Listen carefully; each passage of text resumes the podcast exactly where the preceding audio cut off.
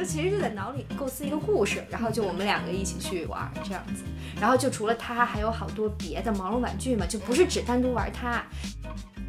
作为一个电影作品来讲，我觉得它可能跟《舒淇全宇宙》有着一样的效应，包括是剧本创作是一方面啦，然后还有这种视觉呈现，所有的元素加在一起，它能够用这样的一种形式。那段就很像脱口秀啊！对，我也觉得。就我觉得，任何看过女性的脱口秀演员的段子的，就你都会对这个非常熟悉，又非常像一段在台上讲的话。我总觉得他还是传承了他前面两部电影的，就是对女性的观察的这种细致，就是也是一如既往的在这个电影里面展现了。边聊边看，边看边聊。Hello，大家好，我是既很讨厌粉色也很讨厌芭比的 Cindy。Hello，大家好，我是既喜欢粉色也是小时候玩过芭比的米少。Hello，大家好，我是小时候既没玩过芭比，也一度不太喜欢粉色的瑶。大家从我们今天三个人的介绍中可以看出，我们各自对于芭比的这个就是小时候过往的经历和态度非常的明确。对，然后我们今天就是要聊这一部电影最近大火的《芭比》，它真的是产生了非常非常多的话题。然后其实也已经有很多播客聊过这部电影了。但是作为一个之前出我把女性拍得很明白这个系列，以及刚刚好聊过格雷塔·格维格这个导演的节目，我们今天还是决定来聊一聊这部片子。然后我们各自大家都看了几遍？我是看了两遍，我也看了两遍，我看了一遍。而且我是在北京看了一遍，在上海看了一遍，然后发现就是两个城市的观影氛围不太一样，是吧？对，就北京感觉大家会略带拘束，然后不知道某些点上自己是不是该笑，然后上海就是会在某一些 diss 男权的点，就父权的点上，然后直男们哈哈大笑，然后朋友就说这就是他们的保护色。我觉得跟时间有关系，因为。我跟 Cindy 第一次看都是首映日那天，对。然后我还记得买电影票，发现排期其实不算特别多，然后可能会选择第一天上映就去看的，都是。对这个电影有一定的了解，然后可能观念上也是比较自由开放的这一波人吧。嗯，然后去看，大家真的是很精心的准备，因为我是在商场里的一个电影院看的，然后发现就你一进商场就很自然的能够分辨出哪些人是去看芭比的，因为多少都会带有一点粉色的元素嘛。嗯，挺可爱的。对对对，然后因为我自己说实话，就真的很少粉色衣服，就更别说芭比的那种粉。嗯，那我就。费劲巴拉的找了一件那个雾霾粉的 T 恤穿去看了，不合格 我不管，I don't care。对，然后观影的过程中就大家非常捧场，就从一开始从头笑到尾，又甚至在有一些情节就还鼓掌，就会看得很开心。我就觉得第一次看完就真的情绪上会觉得非常享受，一部分原因也是因为氛围。嗯，然后第二次跟稍稍看的是隔了两天吧上映。然后那一场大家就冷静好多，嗯，就我觉得跟上映时间也有关系。反正这部电影呢，它多成功就不必我们多说了。无论是从它现在的评分来看，还是从它所产生的社会议题来看，以及我们所关注的各个大号对它延展出来的各种各样的文章的话题来看，所以就是今天我们还是想回到我们每个人跟芭比之间的关系来聊一聊我们对这部电影的感受。对我相信大家看完。这部电影也都有自己的一些就产生的回忆，或者是想对这个话题所表达的一些情绪。对我觉得这个是这部电影可能另外一个很特别的地方。要不我们就先从 我们仨 怎么笑了？突然 就觉得特别想笑场，就是因为我是唯一一个玩过芭比娃娃的人。不不不要紧张，今天我不会攻击你。你会活着从今天这个 我坐我坐在中间局促不安，左右夹击。今天稍稍穿了一件蓝色的衣服，还好还好。哦，我应该穿一件粉色的衣服来录制。这个片子教育就是我们不要去鄙视有任何选择的人，对，玩过芭比或者没玩过芭比，其实都 OK。对对，稍稍是小时候玩过芭比的人呢。是的呢，那就莎莎，你先说吧。嗯，对我其实我记忆非常深刻，是我小时候有两个芭比娃娃，然后我觉得这对于当时的我来说是一个非常奢侈的事情，因为那个芭比娃娃在当时定价还挺贵的。我记得就是两个芭比娃娃，有一个是基础款，然后它是一个睡美人公主芭比。就是它有点像迪士尼的那个睡美人，就穿一个特别粉色的漂亮的裙子，基础款，这个当时是九十九块钱。嗯，后面还有一个特别高级的天鹅湖芭比，然后它就是带满了各种亮片，然后还有一个那个翅膀，就可以插上去也可以拔下来的。然后它翅膀就你后面摁了这个键，它会发光，然后会这样就是上下这样动，就还是带有一点就是机械装置的这个芭比。然后我记得当时买的时候是就是在一个大商场里面特别 fancy 的一个。区域看到了这个芭比的一个，相当于是个专柜吧，我理解。然后我进去之后就出不来了，因为就感觉它太闪亮了，真的是有一种 不能说是刘姥姥进大观园，但就有一种眼花缭乱的感觉。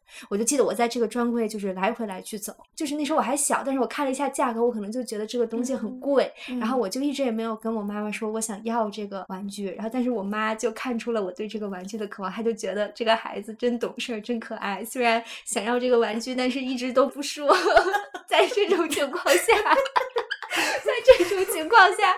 我妈就给我买了我的第一个价值九十九块钱的高贵的睡美人芭比娃娃。零几年？那时候我应该还没有上小学，那就应该是零二零三年。对，零一零二年差不多。就因为那个时候还没搬家，没搬家就是在小学之前，就大概四五岁的时候。嗯哦，那你买回家之后是怎么把玩这个九十九块 的？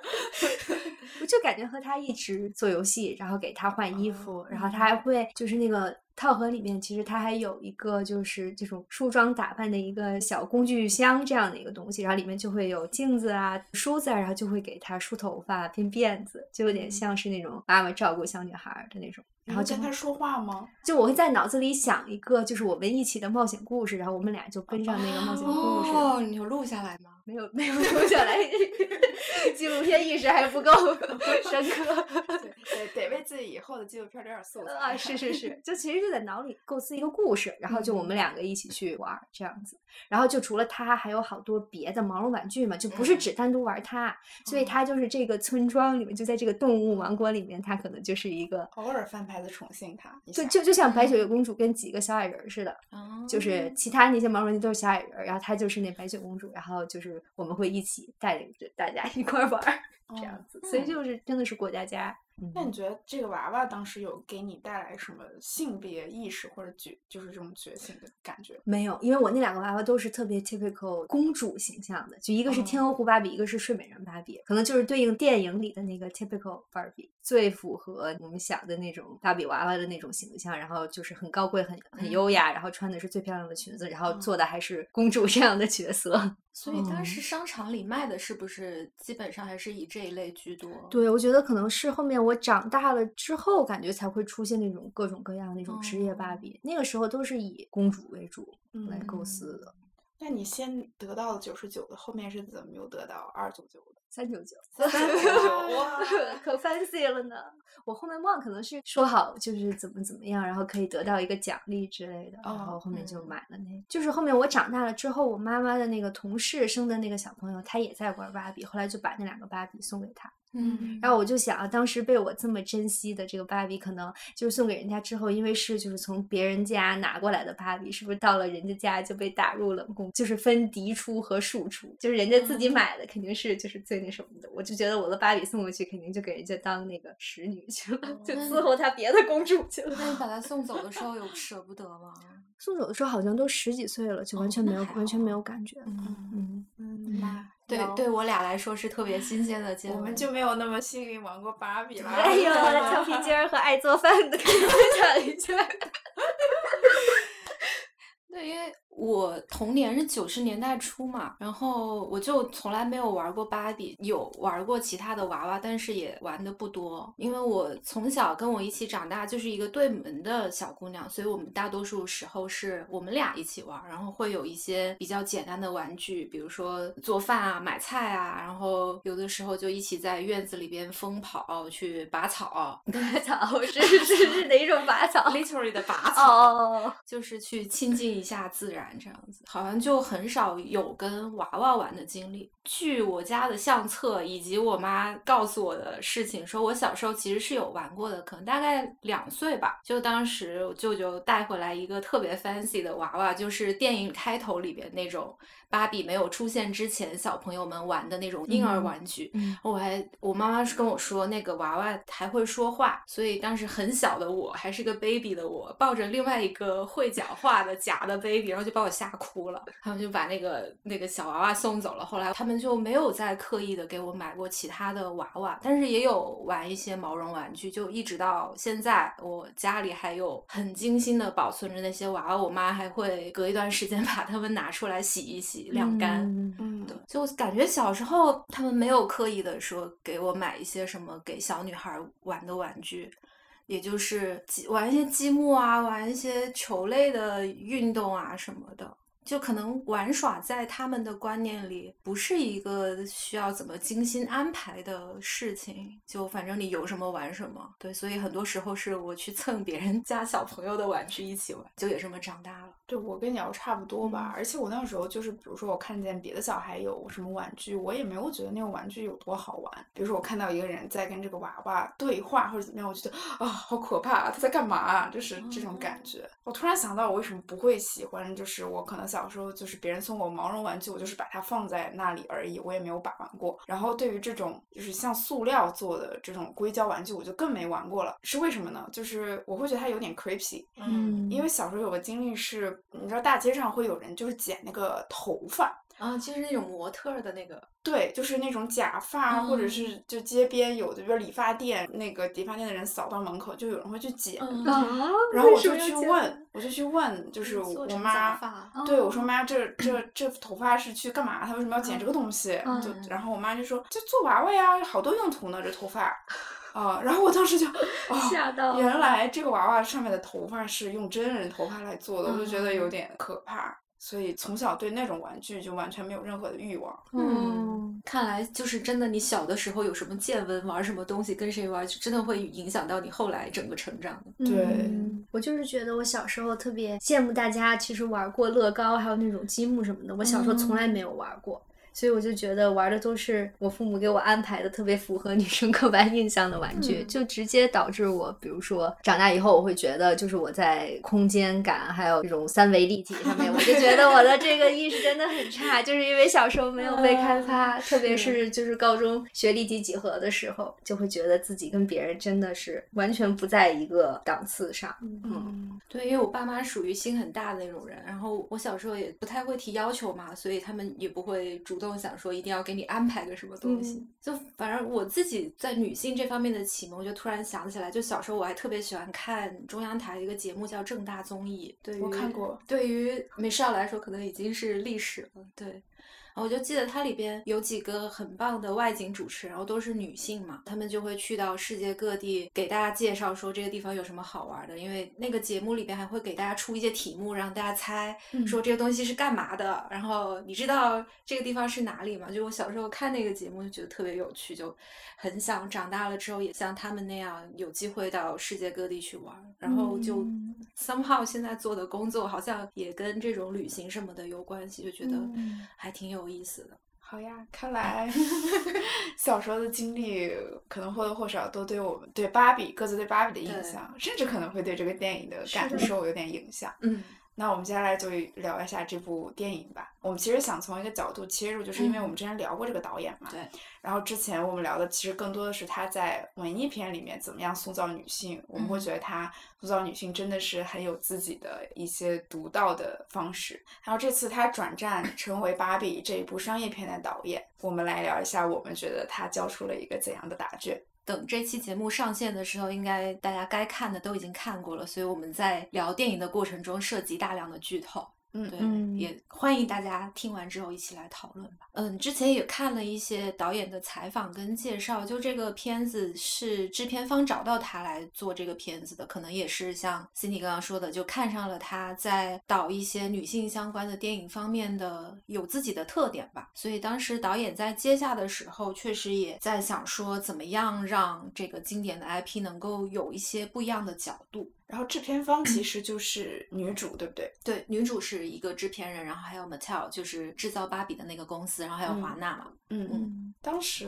啊，真的不知道为什么就是制片人是怎么样看上了这个 IP 的，但是就是觉得他还蛮适合演这个角色的。然后我其实看了这部电影，就是没有很讨厌芭比这个角色，是因为我觉得制片这个女主她其实还是自己带着那种不是仅仅是花瓶的形象，但是确实是有着自己非常强大的内在这样的一个人。因为我知我们知道她是怎样的一个人，甚至她之前塑造了像小丑女啊之类的角色，所以这个是我觉得我在看这部电影时候还蛮喜欢这个女主的原因。要不我们仨先直接来各自报一下自己的分数吧？你们想给这次《格雷塔·格威格》打几分？因为上一次聊他的时候，其实他的那两部电影我都没有特别喜欢，所以小夫人和那个，你记不记得上次我聊的时候非常的那个勉强？所以其实这个电影我反而还会比那两个高一些。对，因为我觉得它很有趣，而且又很好笑，然后它娱乐性比较强，作为一个商业片，所以我会打个七八分，就还不错的一个分数。嗯，我也是八分吧，就四舍五入八分。因为我一开始是完全没有想去看的，因为真的对这个芭比这个东西完全不了解，也不感兴趣。后来发现是葛维格导的，然后再加上他提前了几天点映，然后有看到一些朋友去看过，而且就是是我知道平时对电影比较 picky 的朋友，然后看了之后说，哎，他原来是这么拍，拍出来是这个故事，让我对他产生了一些好奇。然后去看完，第一次看的感受就是，确实在情绪上有很多能够引起共鸣的点，然后看完就非常享受，就娱乐性非常强。然后第二次看会稍微冷静一些，就去看它里边的一些叙事是不是合理啊，它有哪一些地方是还做的不够好的，所以综合下来可能就勉强八分。嗯，对，就这个导演他 deliver 出来的东西是值得肯定的。考虑到它是一个商业片嘛，而且它是需要跟制片方，包括 Mattel 就就制造玩具的公司里边是有很多妥协的。然后你能看到他在这样的一个框架里边，给芭比这个人物设置了这样的一个故事线。最后用一些比较有趣的，就刚刚勺说有趣的一些方式呈现出来，然后让大家享受到，觉得就已经挺成功的了。我给他打个七点五吧，嗯，可能差的那零点五就是觉得这个可能来自于我自己的某种拧巴和文艺青年的某种执念，对，就是觉得哇。有这样的一个导演，然后终究还是要屈服于商业片的价值。然后你回想嘛，就是因为我们大家其实，在看这部电影的时候都会被爽到，然后里面的某些点就是非常还让戳你。但其实他过往如果拍文艺片，他可能不会刻意去做这件事情。但是在做商业片的时候，他难免会去在编剧的时候思考说，哎，我怎么样去说这个台词，或者是可以让观众记住我这个梗，然后讨好观众。对，就尤其是就我们就是做这种从用户角度思考的行业，然后就觉得，哎妈的，就是 电影，我们喜欢的电影导演也逃不过要做这件事情。对我看的时候是是有，就是感受到他包括台词，然后包括很多情节的设置，是希望观众一下就 get 到他想表达什么点。就我对这一点是中立的态度了，嗯，就是毕竟可以让更广大的观众看懂，并且引发讨论。我觉得这个就已经是这个电影非常成功的一个点了。嗯嗯嗯，这可能形式上确实有一点就是流于俗套或者是窠臼之类的，但是我总觉得他还是传承了他前面两部电影的，就是对女性的观察的这种细致，嗯，就是也是一如既往的在这个电影里展现了。我就觉得，比如说芭比，她突然想到死亡，然后她就是流泪的时候，包括芭比和那个制造芭比的，相当于是她母亲这个人物之间的这些。关系，嗯，还有包括就是这个青春期的这个女孩和她妈妈之间的关系，女性的这种困境和脆弱呀，就是包括她们感情上可以互相理解，就是因为芭比说，Ken 他傻了吧唧，他啥都不知道来了这个世界，但是芭比她想起了她和这个母亲度过了这些时光之后，她就觉得我马上就能理解这个母亲的处境，就是就完全就能理解。我觉得这个就是一个很强的一个女性的特质，就是我感觉导演可以观察到，然后捕捉到这些，写在他的剧本里，我觉得这就是一个他很擅长的。然后一直也在他之前电影里面展现出来的一个特质，对，从细节上是能够看到导演的一些特点，就包括一些怎么说路人甲的角色吧，就比如说芭比来到了人类世界之后，在公车站碰到那个老奶奶，就芭比就跟她说你很漂亮，然后老奶奶说我知道，嗯，对，后来才知道说这个老奶奶的角色一度在电影制作的过程中是被华纳公司要求去掉的，因为觉得这个情节无关紧要。其实我也是这么觉得，虽然我只是了解了后面这个这个背景就导演他自己有一些小的私心，想把这样的一个 trick 安排在里面。嗯你已经让我拍一个商业片，给我保留一片镜头。对啊，我就想自己加一些小小的彩蛋在里面，因为那个嗯老老奶奶是一个特别成功的电影服装设计师嘛，还拿过奥斯卡奖。就知道了这个背景之后，就开始理解到导演在做这个电影过程中的一些用心。当然也能看到它里边有很多妥协的地方，比如说在处理电影里边对 Mattel 这个公司的一些呈现，就虽然对它有一些讽刺，就显显得这些男性高层一个个都特别蠢，但是我看的时候觉得哇，就他对这些人还是挺温柔的。就最后这些高层也来到了 Barbie Land，然后那个 CEO 还说：“哎呀，有的时候我也觉得很累啊，我也想在开会的时候我们互相 tickle 对方。”但就这个形象跟现实中非常残酷的这种商业场域比起来，还是差很远。但好像我听说也是导演在写剧本涉及到 Mattel 的这个公司的描绘的时候，就一度也有引发一些。就是男性高层的不满，说你怎么可以这样讽刺我们？嗯，但最后就是你通过这种自嘲，让这个电影获得了成功，就也算是功德圆满吧。我觉得，毕竟是金主爸爸投的对钱，嗯对，而且这种自嘲，我觉得或多或少是一个聪明的做法。嗯嗯就是反倒是，比如说像我们做 PR 这种，你把自己摆在一个很正、很高高在上的状态，就就真的不会有人喜欢你。我觉得，嗯对这个片子到后来琢磨一下，觉得是挺像一个大型的 PR campaign 嗯做出来。重金砸出的一个嗯片子。我觉得看片子里边芭比这个人物一路以来的变化，到最后你是能够联想到芭比这个 IP 在创立六十年了吧，六十多年间，其实它有很多变化，也回应了现在我们对于女性的一些看法，女性自身的觉醒，以及现在到了新的世代，这些儿童他们到底需要什么样的玩具，其实都是有一方面回应了当下的文化潮流，一方面也在继续引领潮流的。嗯所以我觉得，就是因为那个片子最后不是那个母亲还说我们能不能做一个普通芭比？我就想他们该不会最后真的推出一个普通芭比吧？嗯嗯，那普通芭比你怎么定义它？这也是一件很难的事情这。反而很嘲讽，对是吧对好呀，那我们接下来聊一下，就是 Greta，大家觉得她借这部电影想表达一个怎样的主题吧？因为嗯其实针对主题这个点，大家还挺争论不休的，就是每个人持不同的观点。那我就觉得，其实他表就是一个挺俗套的一个女性觉醒的一个主题，然后就是也是一个有点陈词滥调的这样的一个，就芭比的自我发现之旅嘛。就我我看完之后就是这个感觉。就你觉得它陈词滥调的原因是因为？我觉得，因为芭比娃娃是一个对女性这种就是一个什么样完美、漂亮、听话的女性极致的一个代表嘛。然后她有一天突然发现，哎，我怎么一直活在这种男性的凝视下面？然后我发现了自己，我再也不要穿高跟鞋迎合别人，我要变成扁平足，穿上这个凉鞋，然后去看妇产医生。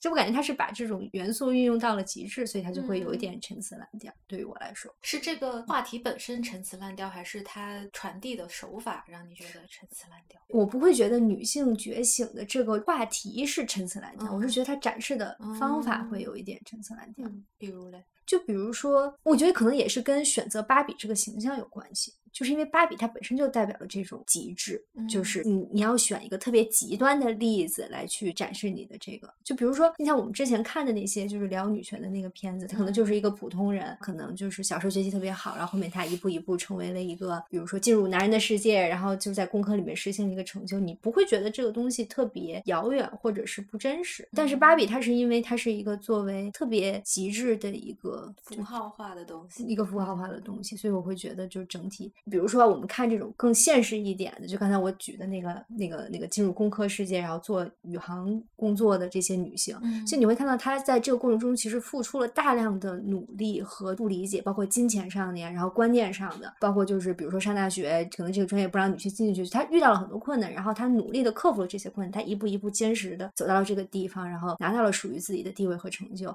芭比，我就感觉她其实什么都没有干，她只是踏上了一个心灵之旅，进入到了现实世界，然后就很轻松的哎，然后周围人啪啪一说，然后啪啪一觉醒，回去就看起来像在一种很娱乐的这种方式中，就是有点像闹着玩儿，就是 Ken 把这个乐园就 take over 了，然后他们也像闹着玩儿一样，又把这个乐园给 take back 了，然后中间跳了很多舞，唱了很多歌，然后这个故事就结束了。我没有说我不喜欢，我只觉得就这个娱乐性很强，但是它表示的形式是不是有点陈词滥调呢？其实它有点 cliche，或者是就它有点太简化这个东西，让它娱乐化了。但是这个我觉得就是娱乐性和它的严肃性和深度本身，它也就是在天平的两头。就如果你想它娱乐性强，你可能这电影本身也没法实现到就是那么高的高度或者是深度。所以我就觉得你两边总得取一个吧。所以就是说，他在取了这一端的话，整体给我的观感就是你把这个叙事简化了，但是很好玩儿。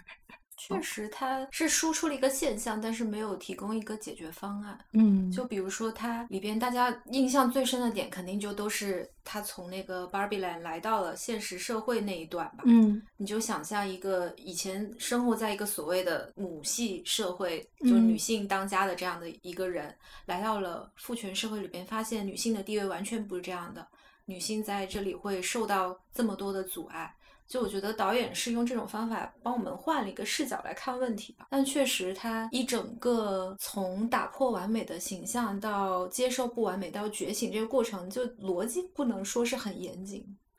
而且 我觉得他最后的落脚点就居然是 他找到自己之后，他就决定做个人了。我想说，为什么一定要做个人呢？做完了不好？难道是因为导演也知道人类世界这么糟糕，就你作为一个完美的偶像，你也该去现实受受罪了？我是觉得这部电影对我来说，我能感觉到 Greta 从创作意图上，他在刻意模糊掉自己想表达的任何一个主题。嗯嗯，就我们把这部电影如果拆解一下，嗯我们先看首和尾，就首和尾，我觉得是相呼应的。就是首的话，就是芭比自己，然后突然意识到啊，我是不是会死亡，然后开始有一系列不对的事情，然后他突然意识到哦，我要 fix 它。所以我要到真实世界去看一看，然后面对这种女性意识的觉醒的一个各种问题。然后结尾他又回应到这个问题上，就是他要做自己刚刚要说的。然后中间就穿插着说，当这个 Ken 和 Barbie 一起去到就我们现在所在这种父权社会，然后 Ken 回到这个母系社会的时候，然后突然开始意识到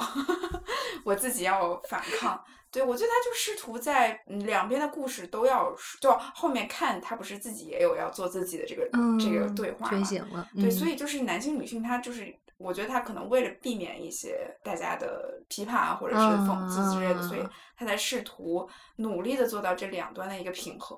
哦，就嗯，我明白你说的意思。对，嗯对，但是就是具体表达的一个主题，可能我觉得就是也不是很重要。嗯，就不敢表达的太尖锐，就是两边都得稍微就是匀乎一下，讨好一下，就是让它变得更柔和一点。对，嗯，对我我是这么理解的。包浆包一下 是包的很圆滑，很漂亮。嗯，嗯，对，确实有我我也有这种感觉。这么一说，就太尖锐了，必定会就是让一部分观众觉得很难受。就我觉得它商业片的目的还是要就是扩大受众，让每个人的接受度都特别的高，嗯所以它其实是刻意有一些收敛。在首尾这个、嗯。这两个这个主题找自己这个主题上，我确实也没有太大的感受，因 为我也是对它就是个玩具嘛，嗯，对，然后尤其是在就是那个妈妈真实世界的妈妈来到这里说那样的一串话，然后让里面的玩具芭比都女性觉醒的时候，我就知道哦，她真的是把里面的芭比就是看作是芭比，因为真的嗯。人不会这样的。对。嗯，对，但是对中间那块儿，我我自己觉得他可能还是表达清楚了某一些主题，就是他想讲的是任何一种极端的，比如说或者是父权，或者是母系，任何一端占上风的社会都是不正确的。对，对，嗯嗯，就里面会有各种各样的问题。嗯对，就是在找自己这条线上，我就试图在芭比身上先放一些人格的元素，就让这条线显得会稍微合理一点吧。就如果你想一个小女孩，她从小就被定型了，她就只有一个形象，然后所有人都告诉她，你就只能是这么瘦、这么美的。嗯然后当突然有一天，她发现自己这个样子会变化，他开始接受其他的冲击的时候，他整个人的世界观跟价值观肯定是会有一个彻底变化的。就我觉得这个变化就会引发他对自己内心真正所希望的东西，或者是一些可能性进行探索吧。我觉得这个是导演在这条线上做的一个很粗粗浅的表达。就他可能在这样的一个篇幅里边，他也只能表达到这个份上了。嗯，就是你先破除一个单一的刻板印象，你才会有其他的可能。因为我记得芭比的电影开始也有讲说，芭比是可以，你就可以是任何事情嘛，就 be anything 嘛。嗯然后这一点后来有看一个纪录片，就是有一些女权运动家也对这这个 slogan 有一些不同意的地方，就是。在六七十年代，当女性被告知说你可以 be anything 的时候，就这无形中会成为一种压力，就好像你长大之后，如果你没有达到任何成就，你会对此感到有罪恶感。嗯所以这也是为什么我还挺喜欢电影里边就是母女那条线，因为那个小女孩第一次见到芭比的时候就说：“你的完美给我们造成了很大的压力。”就我觉得这嗯个也反映了芭比这个玩具在几十年来在人们心目中的变化吧。比如说，她的母亲小时候可能就生活在可能相对来说男女还没有那么平等的时代，然后她也没有那么多的玩伴，所以她就只能够通过玩偶来去寄托她将来所想做的一些事情，包括她的女儿长大了，把自己的其他玩具送走了，妈妈嗯还把这个芭比留下。嗯嗯，平时工作之余也会去画一些芭比，表达自己的情绪。我觉得这个是她就芭比扮演的某一种情感寄托吧。但是可能到了小女孩长大的这一代，她们生长在一个可能相对来说平权意识更强的时代，然后生活条件也会更好，她有更多的机会去探索自己到底想成为什么样的人的时候，那她的童年玩伴是这样一个可能形象上还是非常落后的金发碧眼，非常瘦，非常瘦。非常完美的这样的一个身材，你就只能够这样跟这样的玩偶做玩伴的时候，他可能会确实会觉得不舒服吧。我觉得这也是电影里边展现芭比这个形象的一些流变，就是其实是跟我们不断发展的这种关于女性主义的价值观有关系。这个是我从电影里边看到的一些背后的含义。然后刚刚我我不是说就是可威格在试图模糊掉自己的主题嘛，他会把嗯。就是男性、女性这个大家各自的一些在彼此生活中的优势跟劣势表达的很平衡的这个点。但是嗯。还有一点我没有想得很清楚的，就是在 Barbie 和 Ken 这两个角色上面，我们可以明显的看出 Barbie 她其实是更有自己的这种自省意识的，嗯。嗯，但是 Ken 就是完全像是一个附属的角色，就包括就是 Ken 去到了真实的世界之后，然后回来，就是感觉就像一个工具会做的事情一样被点醒，然后我要做这样的一番 反抗的的事情。然后最后找自己的时候也是，就是他不知道自己要干什么，而嗯是要让 Barbie 告诉他你要去找自己。嗯，嗯，就是我不知道是不是因为玩具它本身就是这样的一个附属的设置，还是说有可能。嗯导演也是可以为之。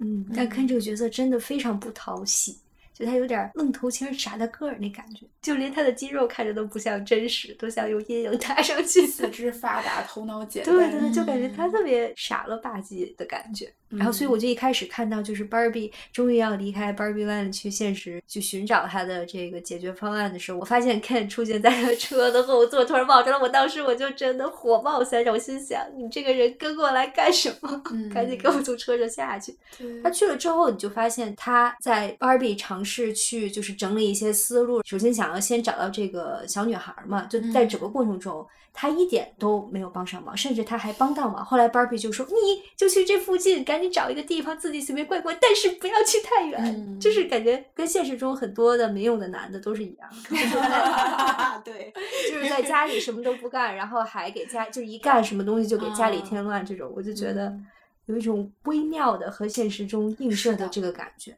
然后就是你带他出去，然后就是他也啥啥都不知道，然后你还得就是路上还得一路照顾他，然后照顾他的感受，然后千万不要走远了，然后发现就在整个过程中也没有帮上什么忙，所以就是很多人说找的那个男朋友就像找一个儿子嘛，然后你再跟这个人生一个孩子的话，就是除了照顾你俩的孩子，还要照顾家里的大儿子和二儿子都要照顾嘛。就我就觉得 Ken 就很像现实中这样的男，所以我就觉得他真真的很不讨喜。对，然后也不止 Ken 嘛，就是 Ken 他嗯所在的，就是他一从后面引领的那个啊男性群组也都是这 Ken 样，军团对，都叫 Ken 傻了吧唧的。就他们不是当时女性们为了就是把那些被洗脑的人给洗回来，反向洗脑嘛，嗯然后他们做了一个计划，然后就就成功了，就是晚上让大家在听歌的时候，让大家相互唱的那个歌太逗了。对对，相互嫉妒，然后就啊，就是真的是如他们所愿，然后所有的事情都如他们想象的那样，就是男性就是会让这样中计，就嗯这个还挺 他们思维方式就这，样。在看身上可能就是可以设置成两层来理解吧。一层就是可能他这个角色本来就是一个处于附属地位的，然后他是一个玩具，但是我又看到他身上仍然有一些可能潜意识里他作为一个男性的自信。就我印象很深，有一幕就是芭比跟 Ken 刚来到人类社会，然后芭比就说我会觉得有一点危险或者不舒服什么的，然后 Ken 就说哎我完全不这么觉得呀什么的，然后就是你可以看到说他就是一个男性来到了父权社会里边，他那个潜意识的那种自信就还是会在那里的。另外一点，我在想，是不是导演也做了一个思想游戏，就是让男女性别对调，就是当 Ken 在另外一个世界是处于附属地位和所谓的被物化的时候，会不会让一些男性设身处地的想，在现实社会里边，女性这样被物化或者是处于附属地位是是会面对一个怎样不舒服的局面？就我啊不知道会不会有人能够嗯设身处地的这哦样想。对，我同意这个思想游戏。我觉得这这个也是这个电影它编剧巧妙的很重要的一个点。嗯但是我我其实我自己 personally 对男性这个群体还是有一定自信的。我觉得，就如果比如说这个真的发生了，他们绝对不会那么傻到那个程度。对嗯，分人，所以说不会这么容易中计对，所以我看的时候，我还是我不知道直男怎么想哈。嗯对我还挺想知道他们怎么想的。嗯，对，反正我问过一些看过这个电影的直男朋友，就他们就觉得挺有意思的，挺有意思的对，就嗯也没有会觉得冒犯。我觉得，但凡一个正常的男的看这个电影都不应该觉得被冒犯啊，嗯，就这，个才哪儿到哪儿啊？嗯，也没说什么嘛，主要是。对呀、对呀、我觉得就是刚才 Cindy 说，就是导演故意要把这个东西变得柔和一点。后来嗯我想一下，是不是也是因为他把男性变成弱势、相对弱嗯势群体的这个 setting set 在了一个虚拟世界，就感觉他嗯会让男性没有感觉到那么受冒犯，因为反正他也不是在真而且我们是在一个仍然是还是在社会里面看这样嗯的一个设定，就你会觉得这个想象就变弱了。嗯，嗯，对警官套警官的感觉，对，嗯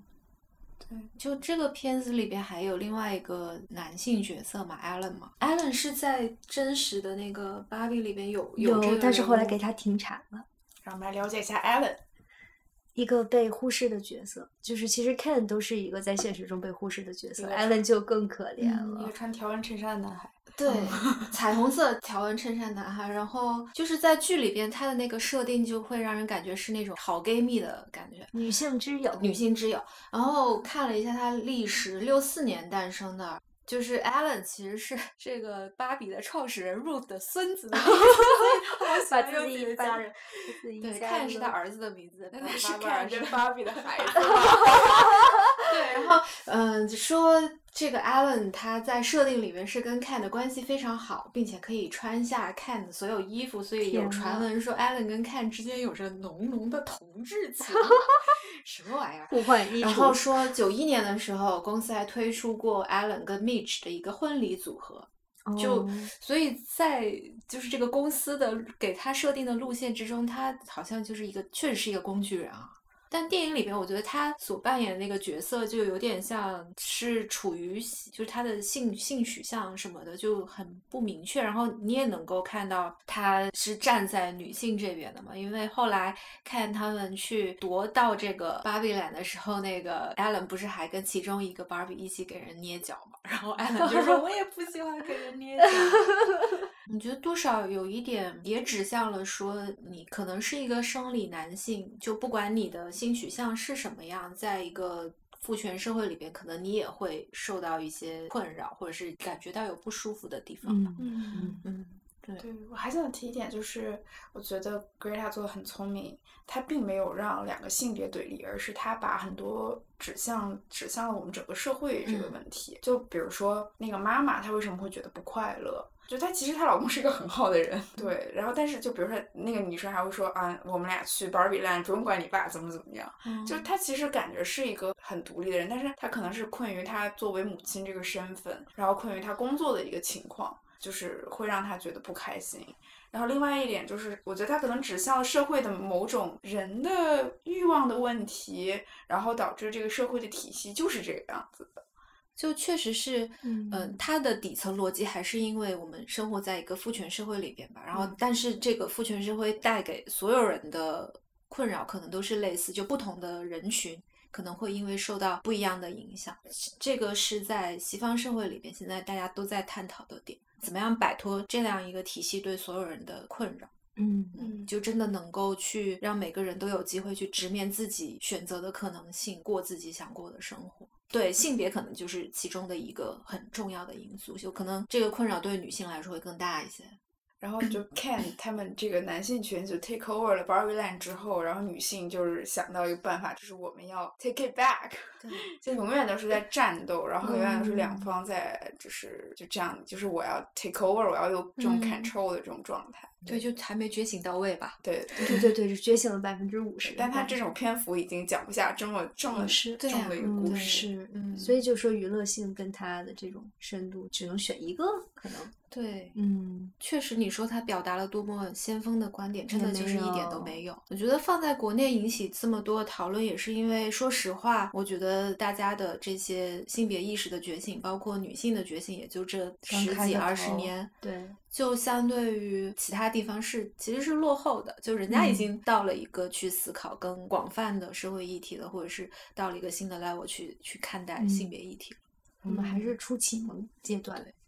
但作为一个电影作品来讲，我觉得它可能跟《瞬息全宇宙》有着一样的效应，包括剧本创作是一方面啦，然后还有这种视觉呈现，所有的元素加在一起，它能够用这样的一种形式，然后比如说创造一个玩具的一个完全假的一个乐园，然后比如说芭比在喝牛奶的时候，她就保持那个假的状态，是对她用这样的一些方式和手法还有元素组在一起。呈现了这样的一个娱乐化的故事，我觉得就是一件很了不起的事情。是的，这想法确实是很有趣，在电影院里的整体的观感也是 very entertaining。对，就是哦，你就会在电影里想，哦，这个故事还能这么说。啊，我也是，我也是，就这种感觉。我也有类似的感受，就是今年的《芭比》跟去年《瞬息全宇宙》，就它某种程度上代表了电影制作的一个新的流派，嗯，可以这么说吧，或者方向。可能我们以前在讲一个故事的时候，就是用非常传统的叙事手法，嗯，但现在大家会在视觉上做一些新的巧思，嗯嗯，而且它比较用娱乐性的方式讲女权，也是一件挺了不起的事儿了。就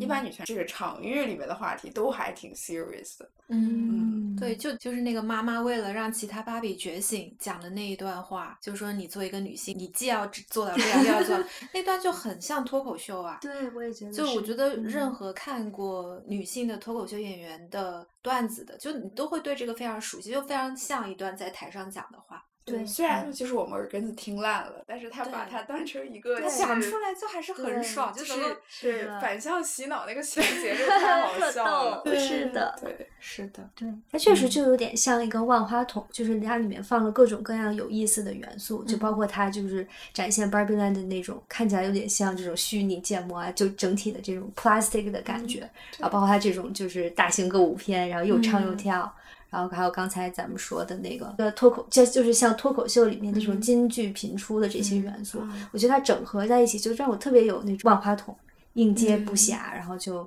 就想想也挺有趣的。就就比如说你平时可能你看脱口秀，你就笑一笑就完了，听到这些话，但是。当你有一天可能真的要拿起武器跟男性战斗了，然后这段话是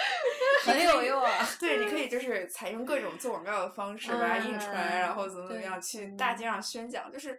一种想想也挺细思极恐的事情。嗯，它就是一种新的传播方式。对，我觉得就看这种电影，就有点像你在 social media 上看到一些金句一样，就它就是很适合传播。嗯，对，很短视频化，看的时候我会有那种感觉。嗯，对，是的，就娱乐元素应接不暇。嗯，就有点像打地鼠那种感觉，就这里冒出一个地鼠，那里又冒出一个。对，嗯，然后大家就是不要 take it seriously。对，对，虽然我们在讨论一个很 serious 的话题。也可以在笑完之后，让你对这个议题有更多想了解的好奇心，嗯或者在适当的时候使用上里边的一些金句，或者 anyways 都可以吧。对嗯，就有点像，我觉得可能这部电影里面的一些桥段之后，我们也可以拿它用在大家交流的场合里面，然后成为我们缓解某些尴尬瞬间的台词。但是我觉得到最后，这个电影最大的赢家还是 Mattel。嗯，对，说那个就是最早的那几个芭比都已经卖断货了。嗯，其实或许这个 IP 早就不应该生产娃娃了，而是应该去做一点这种是。对 public communication。看，确实是他现任的那个 CEO 好像有说过，现在芭比不仅仅是一个玩具，它还是一个流行文化偶像，就确实已经脱离了玩具这个语境，开始做更多的事情吧。对，嗯，那最后要不然请瑶再给嗯我们带来一些课外的演展推荐吧。其实就有一个纪录片，嗯我是嗯在读之前 New York Times Magazine 的一篇报道里边看到的那个纪录片，叫《Tiny Shoulders Rethinking Barbie》。它是一部2018年推出了纪录片，但它拍摄的时间大概是在2015年和2016年那段时间。然后它其实是有回溯芭比的一个发展历程，包括她在这几十年间曾经受到过的批评。其实，在这个纪录片里边，你是能够看到芭比的形象变化跟女权主义思想的发展是怎么样相互交织的。然后在这个片子里边，我觉得最有意思的一个点是他关注的当时这个 Mattel 再去重新设计推出一款他们叫 Curvy Barbie，就是比传统 Barbie 更胖一点点的这么的一个款式。用词真巧妙，不说人家胖，说人家 curvy。对，我觉得这一段就非常的有意思，因为当时公司的那个首席设计师，就设计部门的主管也是一个女性嘛，然后她就说，在公司已经十七年了，就无数次的想提出，我们能不能做一个不同的身形的 Barbie，但是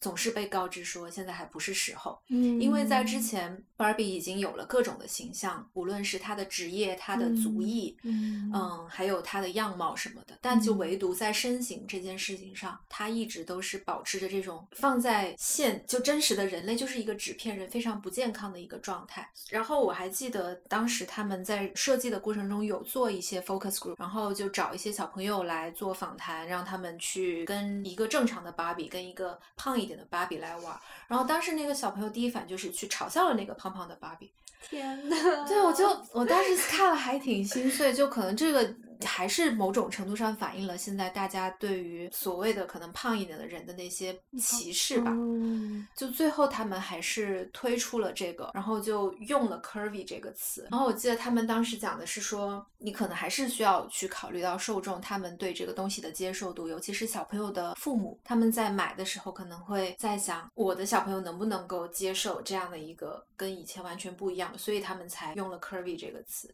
但可能嗯在 social media 上，他们就别人看到这个东西就会直接说 fat。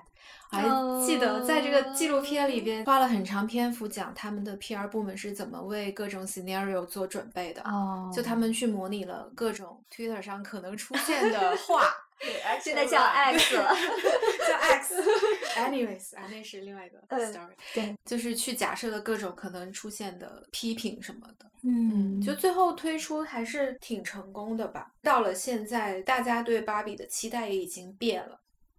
纪录片里边有提到，他们在发展的过程中受到过一次特别大的那个 backlash 的事件，就是经典的那个穿着斑马泳装的芭比曾经登嗯上过体育画报的封面。嗯但那已经是很最近的事情了。然后一经刊出，大家就对他有批评，说这就是一个所谓倡导 girl empowerment 的公司做的事情。就所以后来他们也对这些。做出了一些反思，就这个纪录片还挺值得看的。你看到一个公司它是怎么样去顺应现在的时代潮流，怎么去呼应。还是挺了不起的。我一直觉，我一直以为芭比就是可能会像柯达这种公司一样，就是会 outdated，然后被啊淘汰。嗯它竟然真的活到了今天。对，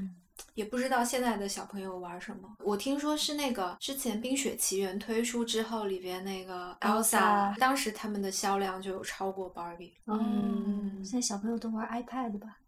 有可能。嗯所以 Barbie 其实是另外一个很神奇的存在，就它可能就永远可能跟女性这个标签挂在一起。对，就甚至看电影看到最后，他有了自我觉醒的意识，开始懂得找自己想法的时候，我在想，就有一天如果推出一个 AI 芭比，我觉得也是很合理的，嗯就懂得自我学习，然后变出一个你也不知道它是什么东西的东西吧。嗯为什么男孩子不玩 Ken 呢？男孩子不会喜欢，不太喜欢 doll 这种东西。嗯，男孩子喜欢玩各种枪枪，从小就这么暴力，所以我们是不是应该呼吁男孩子也可以玩斗？就是从小让他当培养一个当父亲啊，就把他抱在怀里给孩子喂奶对他们。要求也太 高了 说不定呢。好呀，那我们今天就聊到这儿。好的，好的，如果大家喜欢我们的节目，也不要忘记点一个关注、转发、分享给你身边的朋友和家人吧。对，然后，嗯，也欢迎大家跟我们分享你小时候和芭比的经历和回忆。然后，如果你是一位男性听众的话，也欢迎和我们分享你看了芭比之后的感受和想法吧。嗯，女性观众也欢迎。啊，对对对对对对，好，希望芭比和美泰公司的故事能够延续下去。嗯，嗯，那我们吃饭啦。好的，开饭了，开饭了，拜拜，拜拜。Bye.